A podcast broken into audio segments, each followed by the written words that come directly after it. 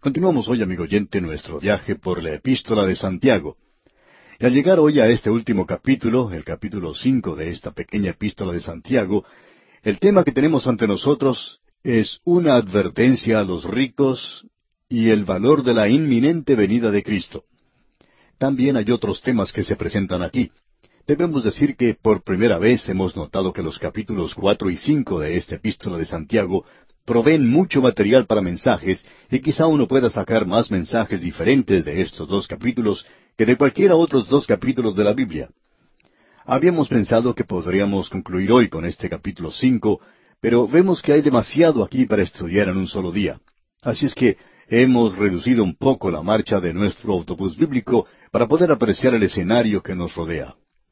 En los primeros versículos de este capítulo tenemos una parte que trata con los ricos, y como usted puede apreciar, es una advertencia a los ricos. Estamos hablando ahora de una clase de gente de la cual conocemos muy poco en realidad.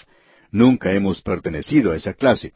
Pero quizá el lenguaje más duro que uno pueda encontrar en la Biblia se encuentra en estos primeros versículos del capítulo cinco de la Epístola de Santiago. En realidad, los primeros seis versículos del capítulo cinco son probablemente tan radicales en lo que se dice en cuanto a los ricos como lo que uno puede encontrar en cualquier literatura comunista. Debemos apresurarnos a decir que las conclusiones a las cuales se arriba son completamente diferentes de lo que uno encontraría en algo radical. Pero esto aquí es muy radical. Y es radical en un sentido muy cristiano, digamos. Quisiéramos leer los primeros seis versículos y tenerlos ante nosotros porque, como ya dijimos, esto es radical. Y estamos seguros que muchos ni siquiera han soñado que un hombre como Santiago, tan práctico, hubiera escrito algo así. Pero esto también es muy práctico, digamos de paso. Vamos a comenzar, pues, con los versículos uno al seis del capítulo cinco.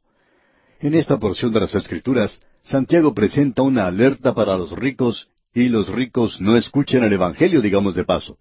Pero hay algunos pocos ricos y pocos de ellos poderosos, dice Pablo, en su día. Leamos pues los primeros seis versículos de este capítulo cinco de la Epístola de Santiago. Vamos ahora, ricos, llorad y aullad por las miserias que os vendrán. Vuestras riquezas están podridas y vuestras ropas están comidas de polilla. Vuestro oro y plata están enmohecidos, y su moho testificará contra vosotros, y devorará del todo vuestras carnes como fuego. Habéis acumulado tesoros para los días postreros. He aquí clama el jornal de los obreros que han cosechado vuestras tierras, el cual por engaño no les ha sido pagado por vosotros. Y los clamores de los que habían cegado han entrado en los oídos del Señor de los ejércitos. Habéis vivido en deleites sobre la tierra y sido disolutos. Habéis engordado vuestros corazones como en día de matanza. Habéis condenado y dado muerte al justo, y él no os hace resistencia. Por cierto que tenemos aquí una declaración muy sobresaliente en cuanto a los ricos, y en realidad no tiene mucho que ver con el hacer dinero que no sea condenado. Usted recuerda que la Escritura presenta muy claramente que es el amor al dinero lo que constituye la raíz de todos los males. El dinero en sí mismo no es algo inmoral, tampoco es algo moral, pero es la forma en que la persona trata de utilizar el dinero lo que determina si es moral o inmoral. El hombre rico puede utilizar su dinero de una forma maravillosa, de modo que Estudiemos esto porque este es un pasaje de las Escrituras que opinamos nosotros se ha malentendido en gran manera. Mucho de lo que dice aquí Santiago es malentendido, y aquí él dice que ellos deben llorar y aullar. Y esa palabra aullar es algo bastante fuerte. Luego él dice, por las miserias que vendrán. Tenemos una forma de expresión bastante dura aquí ante nosotros. Y Santiago continúa diciendo, Vuestras riquezas están podridas y vuestras ropas están comidas de polilla. Aquí tenemos una declaración muy radical, por cierto. Es una declaración muy dura contra los ricos. Tenemos aquí una condenación muy clara de los ricos, no del dinero y tampoco del obtener dinero de una manera legítima, tampoco el utilizarlo de una manera honrada, sino que se habla de obtenerlo en manera ilegal, ilegítima, de obtenerlo aplastando a los pobres o acumulándolo por medios deshonestos y simplemente aferrarse a él. Usted y yo, amigo oyente, estamos viviendo en un día cuando necesitamos darnos cuenta de que los ricos están controlando al mundo. No creemos que haya ninguna duda en cuanto a esto. Es la creencia de algunos y de algunos hombres que ocupan posiciones de importancia de que un grupo de ricos controla este mundo. Lo más sorprendente de todo hoy es que, de manera especial, los ricos dicen que uno debería tener una legislación social, que uno debería cuidar de los pobres y cosas por el estilo. Eso es algo que está muy bien, pero ¿por qué es que son nada más que los ricos quienes se encuentran en la política y que piensan de manera revolucionaria, que son liberales? Amigo oyente, vamos a hablar aquí bastante directa y duramente, pero el Señor Jesucristo es quien da una ilustración en cuanto a esto. Él habló en cuanto al hombre rico y al hombre pobre, y que el pobre solamente comía las migajas que caían de la mesa del rico. Lo interesante hoy es que tenemos a los ricos que ocupan muchos cargos en el gobierno. Y hoy es prácticamente imposible que un hombre pobre llegue a ser elegido presidente de su país. Él tiene que tener el apoyo de millones de pesos, y no importa a cuál partido político este hombre pertenezca. Es necesario gastar millones de pesos para poder ocupar un cargo presidencial en el presente. Podríamos mencionar aquí a dos hombres que se destacaron en el pasado por la cantidad de dinero que lograron acumular. Estos hombres eran millonarios y sin embargo eran muy infelices. Estamos seguros que usted ha escuchado sus nombres y uno de ellos era Paul Getty, de quien se decía que era el hombre más rico de todo el mundo. Sin embargo, en su vida este hombre padeció muchas cosas. Por ejemplo, su hijo cometió aparentemente suicidio. No sabemos exactamente lo que ocurrió, pero se informa que fue un suicidio. ¿Puede usted imaginarse a uno de los hombres más ricos del mundo suicidándose? ¿Qué fue lo que sucedió? ¿Acaso se le acabó el dinero? Ahora, el nieto de él fue raptado, de modo que no podemos pensar que esta gente pueda ser muy feliz. Por supuesto, el otro hombre que tenemos en mente es Howard Hughes. Usted habrá leído en cuanto a la forma en que este hombre murió. Él viajaba de lugar a lugar, siempre tratando de esconderse de los demás, y por supuesto viviendo una clase de vida muy infeliz y luego él falleció encontrándose en una condición extrema completamente. Y luego se cuenta historias en cuanto a un grupo de millonarios que se reunió hace unos cuantos años, no vamos a mencionar nombres ni la historia nuevamente aquí, pero estos se reunieron y cada uno de esos hombres murieron arruinados. Varios de ellos se suicidaron. Estamos viviendo en días cuando el dinero ha llegado a ser nuestro Dios. Hace varios años atrás, una revista informativa publicó varias páginas hablando de que todo el mundo estaba hambriento de dinero. ¿Y qué cuadro el que se presentaba allí? Permítanos presentar a continuación una cita de lo que escribió un escritor canadiense, y al leer lo que él dice, uno pensaría que este hombre hubiera estado leyendo este libro de Santiago, o que Santiago mismo hubiera escrito esto, no en los años pasados, sino probablemente en este mismo año, ya que está muy al día en cuanto a los ricos se refiere. Este hombre habla, o mejor escribe, en cuanto a la gente de dinero, y permítame que citemos algo que opinamos es muy pertinente. Escuche usted. ¿Quién es el líder? ¿A dónde vamos y por qué? Esto es lo más aproximado que puedo expresar en cuanto al sentir subconsciente de la civilización occidental. Viajando a través de Europa, hablando con la gente, parece uno oír, es decir, estas preguntas se repiten una y otra vez. Por todas partes parece existir, tanto en nuestro país como en los demás, un sentido de aprehensión, lo económico, lo político, lo militar, la dirección, el propósito y el liderato. Todo ha sido puesto en la duda. Es como un barco en el medio del océano sin capitán. Nadie sabe si se está dirigiendo hacia Londres, hacia Nueva York o hacia Buenos Aires. Parece no existir una razón en particular para elegir un destino. Podríamos quizá agradecer a la ciencia y a la tecnología por todo esto, de habernos dado el conocimiento que antes se daba solamente a Dios. Ha roto ese velo que cubría esos misterios venerados. Lo que nosotros pensábamos era vida y belleza se ha convertido en un ídolo nada más. La fe se ha convertido en ciencia. El amor ha llegado a ser sexo. El propósito ha llegado a ser incertidumbre.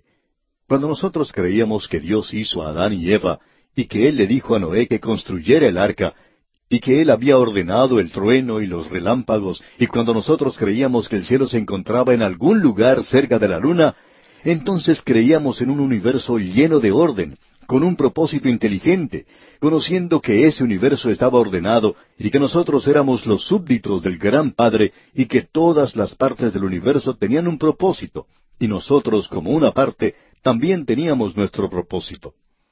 La gente no expresa esos pensamientos en palabras, pero creemos que es lo que está en sus mentes. Creemos que los disturbios de los estudiantes y de aquellos contra los cuales se ha discriminado no son motivados por justicias divinas, sino por el descontento que se levanta de las ruinas de una fe destruida y de ideales caídos. Le podríamos dar a ellos todo lo que quisieran y aún así ellos pensarían que quieren más. Y cuando nosotros pensamos que les hemos dado todo, van a terminar desilusionados completamente. Debe haber autoridad, debe haber orden. Puede ser que el mundo se esté dirigiendo a una era de dictadores, de grandes líderes que pueden presentar una imagen paterna, para que la población pueda asirse de algo a lo cual puedan acreditarle sabiduría y fortaleza. Existe una clase de gente en todas las clases que hasta el presente merecían nuestra compasión. Estos eran los negociantes, aquellas personas que hacen dinero con el único propósito de hacer dinero. Yo pensaba de ellos, continúa este escritor, como pobre gente, porque el amasar millones nos parecía tan inteligente como el amontonar grandes montañas de piedras, porque más allá de cierta cantidad de dinero, por cierto que los millones adicionales deberían ser tal cual las rocas, ya no sirven para nada. Pero existe un elemento que no había previsto. El elemento es la ganancia. No importa cuánto avance la ciencia, no puede cambiar las leyes naturales. Las leyes económicas son tan inmutables como las leyes físicas. Por tanto, es lógico que estos hombres que hacen dinero cierren sus ojos al caos que crea la ciencia, con el conocimiento seguro de que las reglas de su ganancia nunca cambiarán.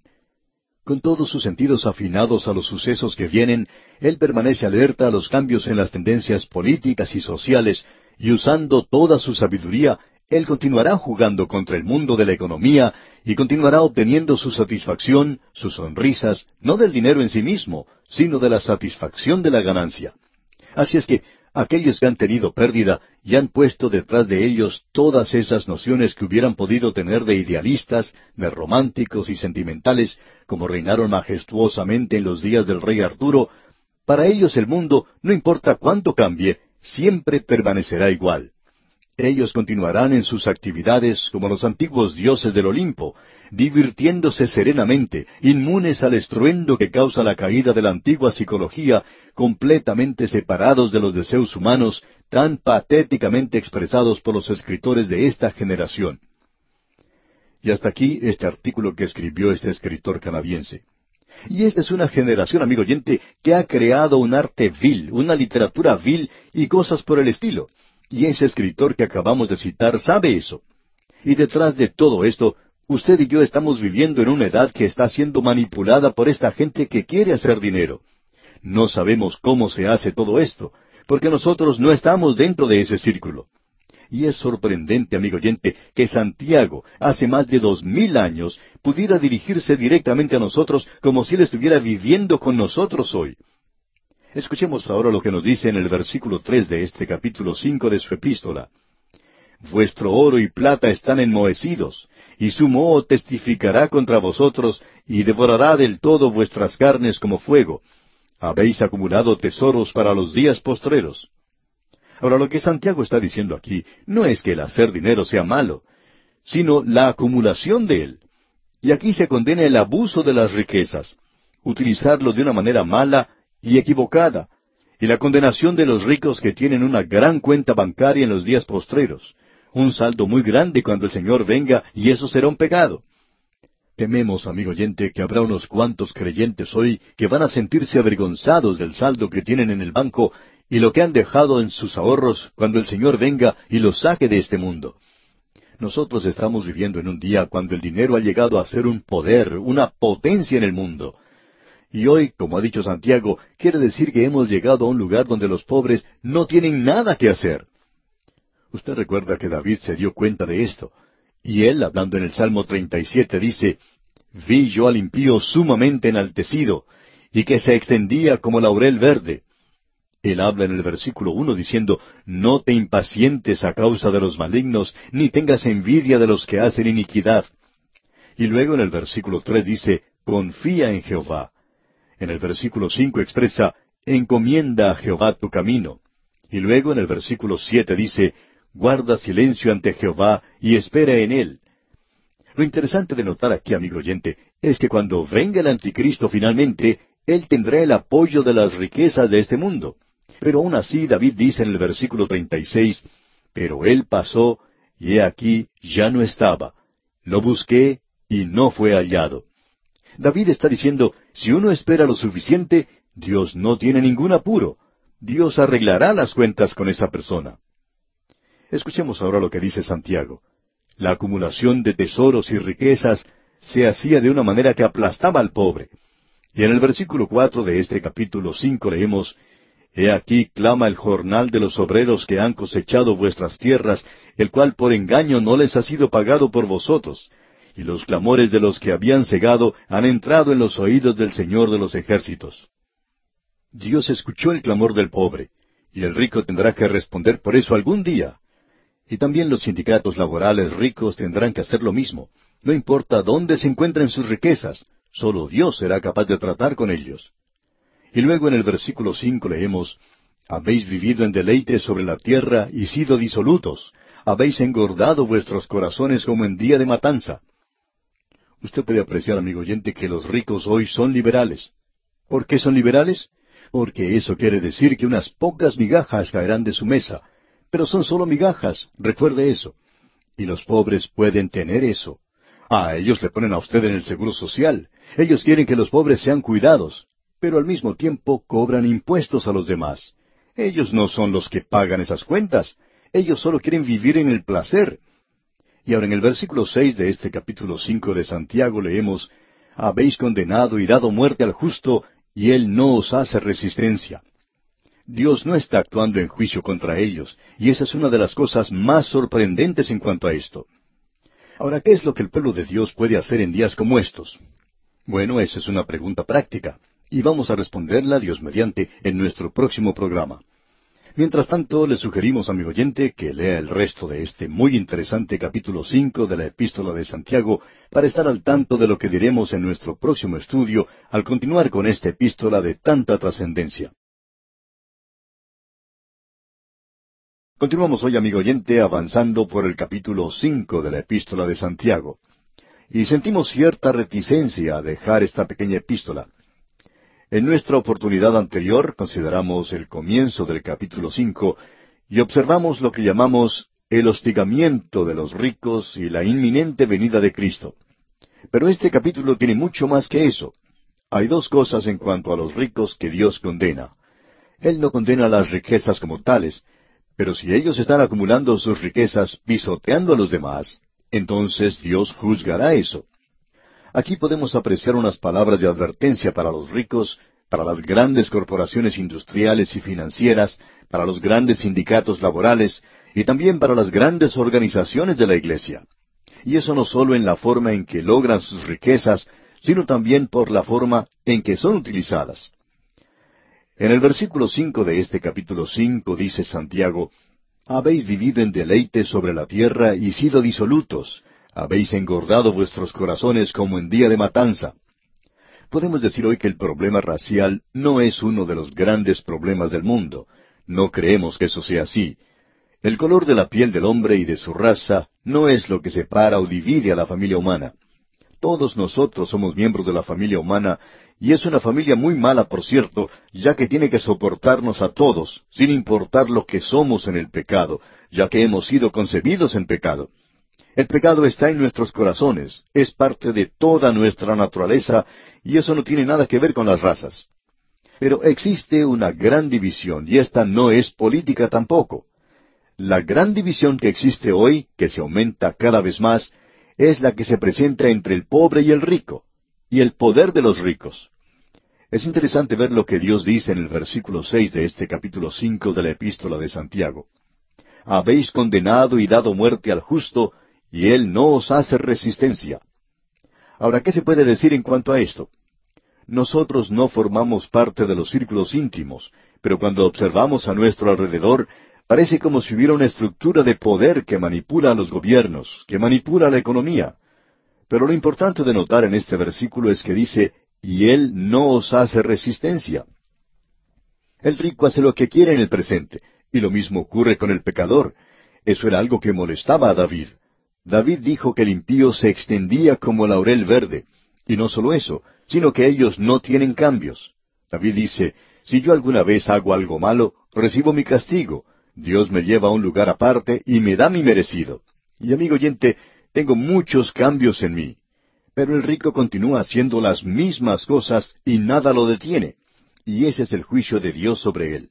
Dios no lo está castigando ahora, pero usted puede notar que dice que los transgresores serán destruidos. Es algo tremendo. Las riquezas nunca trajeron felicidad a la humanidad. Y eso es lo importante de lo cual Él está hablando aquí. El caso entonces es que Dios no les hace resistencia. ¿Qué es lo que los creyentes, qué es lo que nosotros podemos hacer en el presente? ¿Debemos acaso unirnos a una organización o debemos buscar un buen gobierno?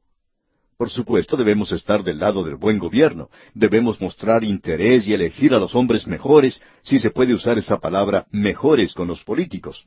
Pero si nos preguntamos qué podemos hacer, debemos escuchar lo que Dios tiene que decir. Él se dirige ahora a sus hijos. Y aquí en el versículo siete de este capítulo cinco de la epístola de Santiago leemos Por tanto, hermanos, tened paciencia hasta la venida del Señor. Mirad cómo el labrador espera el precioso fruto de la tierra, aguardando con paciencia hasta que reciba la lluvia temprana y la tardía. Dios tiene mucho que decir en cuanto al hecho de que cuando Cristo venga a tomar posesión de su reino, los pobres van a recibir un buen trato, el trato correcto, un trato honrado por primera vez en la historia del mundo. Y eso era algo que todos los profetas enfatizaron y mencionaron y que nosotros señalamos cuando estudiábamos los profetas. Usted recordará que el profeta Isaías dice en el capítulo once de su libro, versículo cuatro, juzgará con justicia a los pobres y arguirá con equidad por los mansos de la tierra. Amigo oyente, los pobres no han recibido buen trato todavía. Si usted piensa que la solución está en cambiar de un partido político a otro, pues se va a desilusionar. No queremos ser pesimistas, pero amigo oyente, usted siempre va a estar mirando a la humanidad, es decir, a hombres que están buscando obtener poder y dinero. Sabemos bien lo que dicen, pero ellos no cuidarán de los pobres. La única esperanza de ellos es el Señor Jesucristo. Si hay algún grupo de personas que debiera estar interesado en el Señor Jesucristo, ese grupo debería ser formado por los pobres de la tierra, porque Él es quien les tratará de la manera de vida cuando Él establezca su reino en la tierra. Podríamos multiplicar las escrituras que hablan de esto, todos los profetas, e inclusive cuando Él vino, Él dijo claramente que los pobres estarían en su reino. Lea el Sermón del Monte, y eso será cuando el Señor Jesucristo esté en su reino, y usted podrá apreciar que Él dará a los pobres el trato apropiado. Lea el Evangelio según San Mateo, capítulo seis, versículos diecinueve a veinticuatro. No nos vamos a detener ahora para leerlo, pero usted debiera consultarlo. Ahora él dice aquí en el versículo siete de este capítulo cinco de la epístola de Santiago, Por tanto, hermanos, tened paciencia hasta la venida del Señor. Mirad cómo el labrador espera el precioso fruto de la tierra, aguardando con paciencia hasta que reciba la lluvia temprana y la tardía. De esto hablaremos cuando estudiemos el libro de Joel, y de paso digamos que ese es el libro que sigue en nuestra serie de estudios. Él dice que quiere decir algo en cuanto a la lluvia temprana y la tardía. Es decir, que el labrador no sale a ver el resultado de lo que plantó el día anterior, sino que tiene que tener paciencia. Ya viene la cosecha.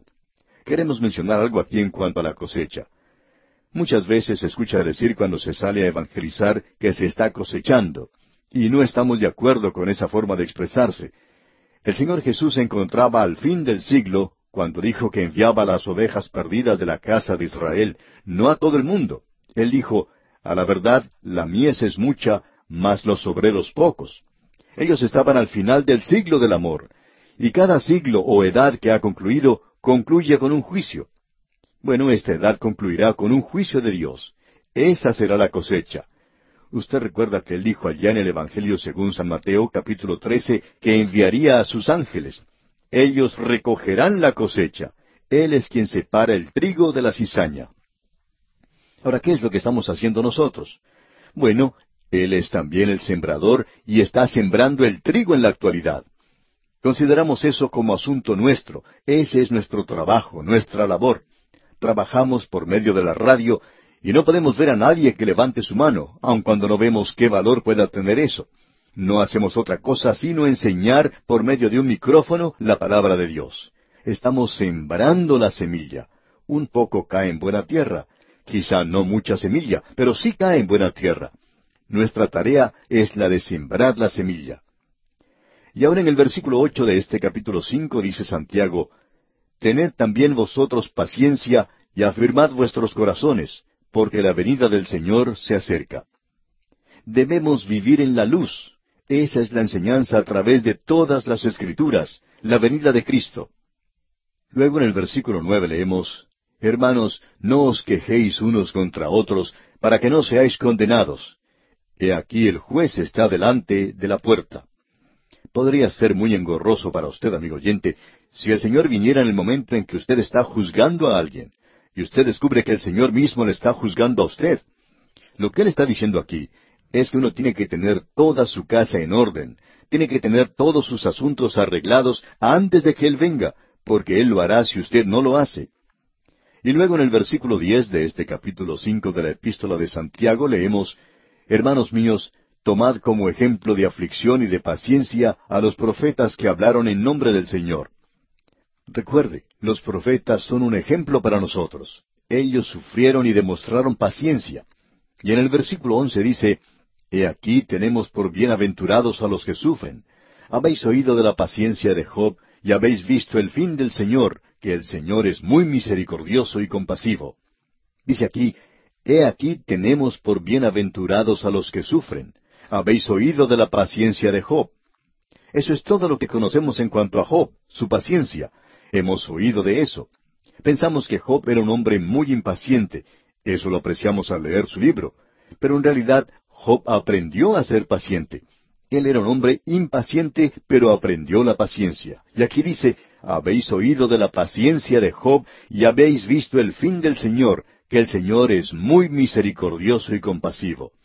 Usted tiene que leer hasta el fin de las pruebas de este hombre para ver que él aprendió una gran lección.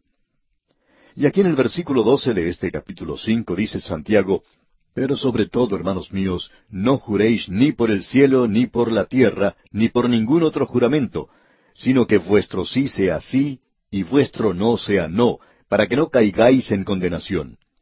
Es decir, que cuando uno dice que va a hacer algo, tiene que ser de la misma manera como si lo estuviera diciendo en los tribunales y se hubiera comprometido a decir nada más que la verdad. Así es como debe ser su conversación, amigo oyente nuestra palabra tiene que tener tanto valor como si hubiéramos puesto nuestra firma en un contrato. Y ahora en el versículo trece dice, ¿Está alguno entre vosotros afligido? Haga oración. ¿Está alguno alegre? Cante alabanzas. Los afligidos tienen que orar y los alegres deben cantar. Esto debería responder a esa pregunta de si uno tiene el derecho de decirle a la gente en una reunión, bueno, a ver, todos sonrientes ahora. Un director de canto acostumbraba decir eso siempre, y por eso perdió su trabajo. Especialmente en una reunión de semana, cuando la gente que va a la reunión han tenido un día difícil de trabajo y no tiene la obligación de estar sonriendo siempre. Los afligidos, vemos aquí, tienen que orar. Los alegres deben cantar. No es necesario fingir una cosa o la otra. Hay personas que van a la iglesia y luego tratan de lograr algún entusiasmo. Amigo oyente, ese entusiasmo tiene que estar allí antes de ir a la iglesia, y no es necesario tratar de sonreír solo para complacer a algún director de canto. Bueno, sigamos. El versículo catorce dice, ¿Está alguno enfermo entre vosotros? Llame a los ancianos de la iglesia y oren por él, ungiéndole con aceite en el nombre del Señor. Hace ya algún tiempo tuvo lugar una tragedia de la cual queremos hacer mención. Un niño estaba enfermo y necesitaba insulina para poder vivir, pero su padre, diciendo que Dios le iba a sanar, arrojó a un lado la medicina de su hijo. Luego el niño murió. Después este hombre, que tiene que haber sido muy fanático, dijo, El Señor le va a resucitar porque mi hijo ha sido ungido. No sabemos de dónde sacó eso porque no se lo enseñaron en la iglesia. Cuando uno es sanado de una enfermedad, amigo oyente, es porque esa es la voluntad del Señor. Nos tenemos que hacer la siguiente pregunta. ¿Es la voluntad de Dios de sanar a todo creyente que se enferma? Si usted responde que sí, y usted sigue esa forma de pensar hasta su conclusión lógica, tiene que reconocer que esa persona, ese creyente, no morirá nunca. Él será sanado de cualquier enfermedad mortal. Y decir eso, amigo oyente, es ridículo, porque si usted ha sido sanado hoy, como lo han sido muchos, eso es maravilloso, y gloria a Dios.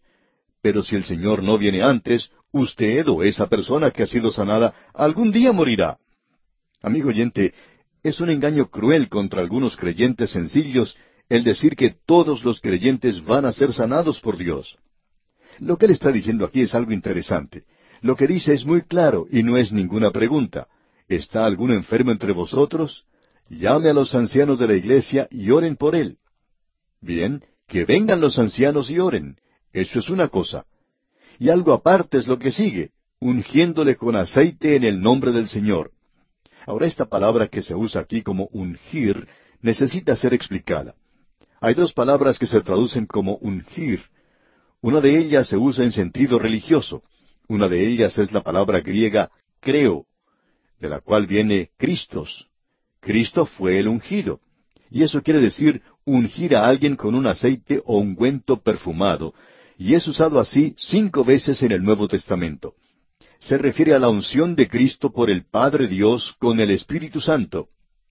Ahora existe otra palabra, y esa es la que se utiliza en este versículo, Alepo, y uno encuentra que se utiliza muchas veces. Podemos mencionar una referencia ya en el Evangelio según San Mateo, capítulo seis, versículo diecisiete, donde dice, Pero tú, cuando ayunes, unge tu cabeza y lava tu rostro.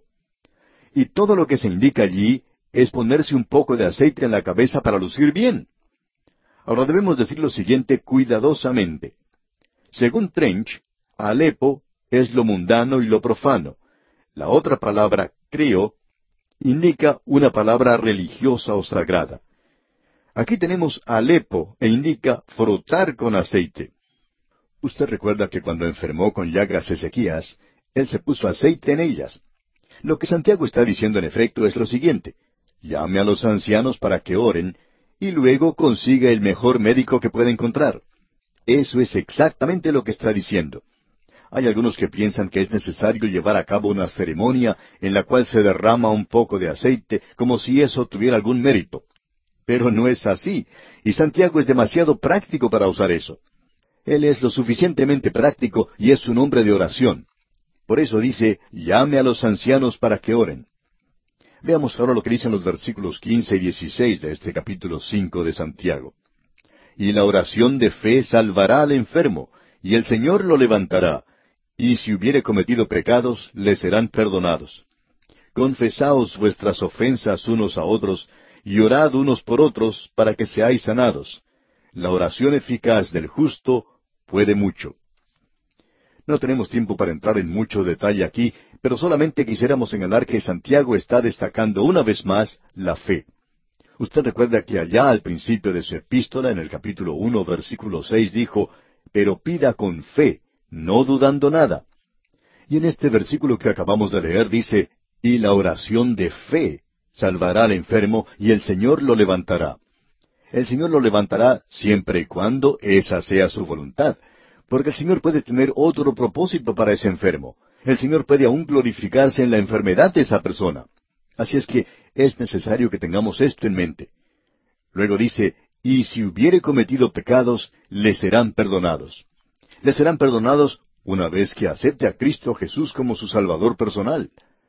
Luego dice Santiago en el versículo 16 de este capítulo 5, Confesaos vuestras ofensas unos a otros. Y aquí es necesario que establezcamos una diferencia. Usted, amigo oyente, confiesa sus pecados a Dios, pero debemos confesar nuestras ofensas o nuestras faltas los unos a los otros. Si yo le ofendo, amigo oyente, entonces yo tengo que confesarle eso a usted pero no debo confesar mis pecados ante usted y no quiero que usted me confiese sus pecados a mí tampoco. Usted se los confiesa al Señor. El apóstol Juan dice que si confesamos nuestros pecados, Él, o sea el Señor, es fiel y justo para perdonar nuestros pecados y limpiarnos de toda maldad. Nosotros, amigo oyente, no podemos perdonar pecados. Y aquí en este versículo 16 del capítulo 5 dice Santiago, Confesaos vuestras ofensas unos a otros y orad unos por otros para que seáis sanados. La oración eficaz del justo puede mucho. Santiago era un hombre de oración, se le llamaba rodillas de camello.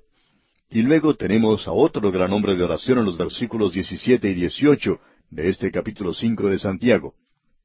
Elías era hombre sujeto a pasiones semejantes a las nuestras, y oró fervientemente para que no lloviese, y no llovió sobre la tierra por tres años y seis meses.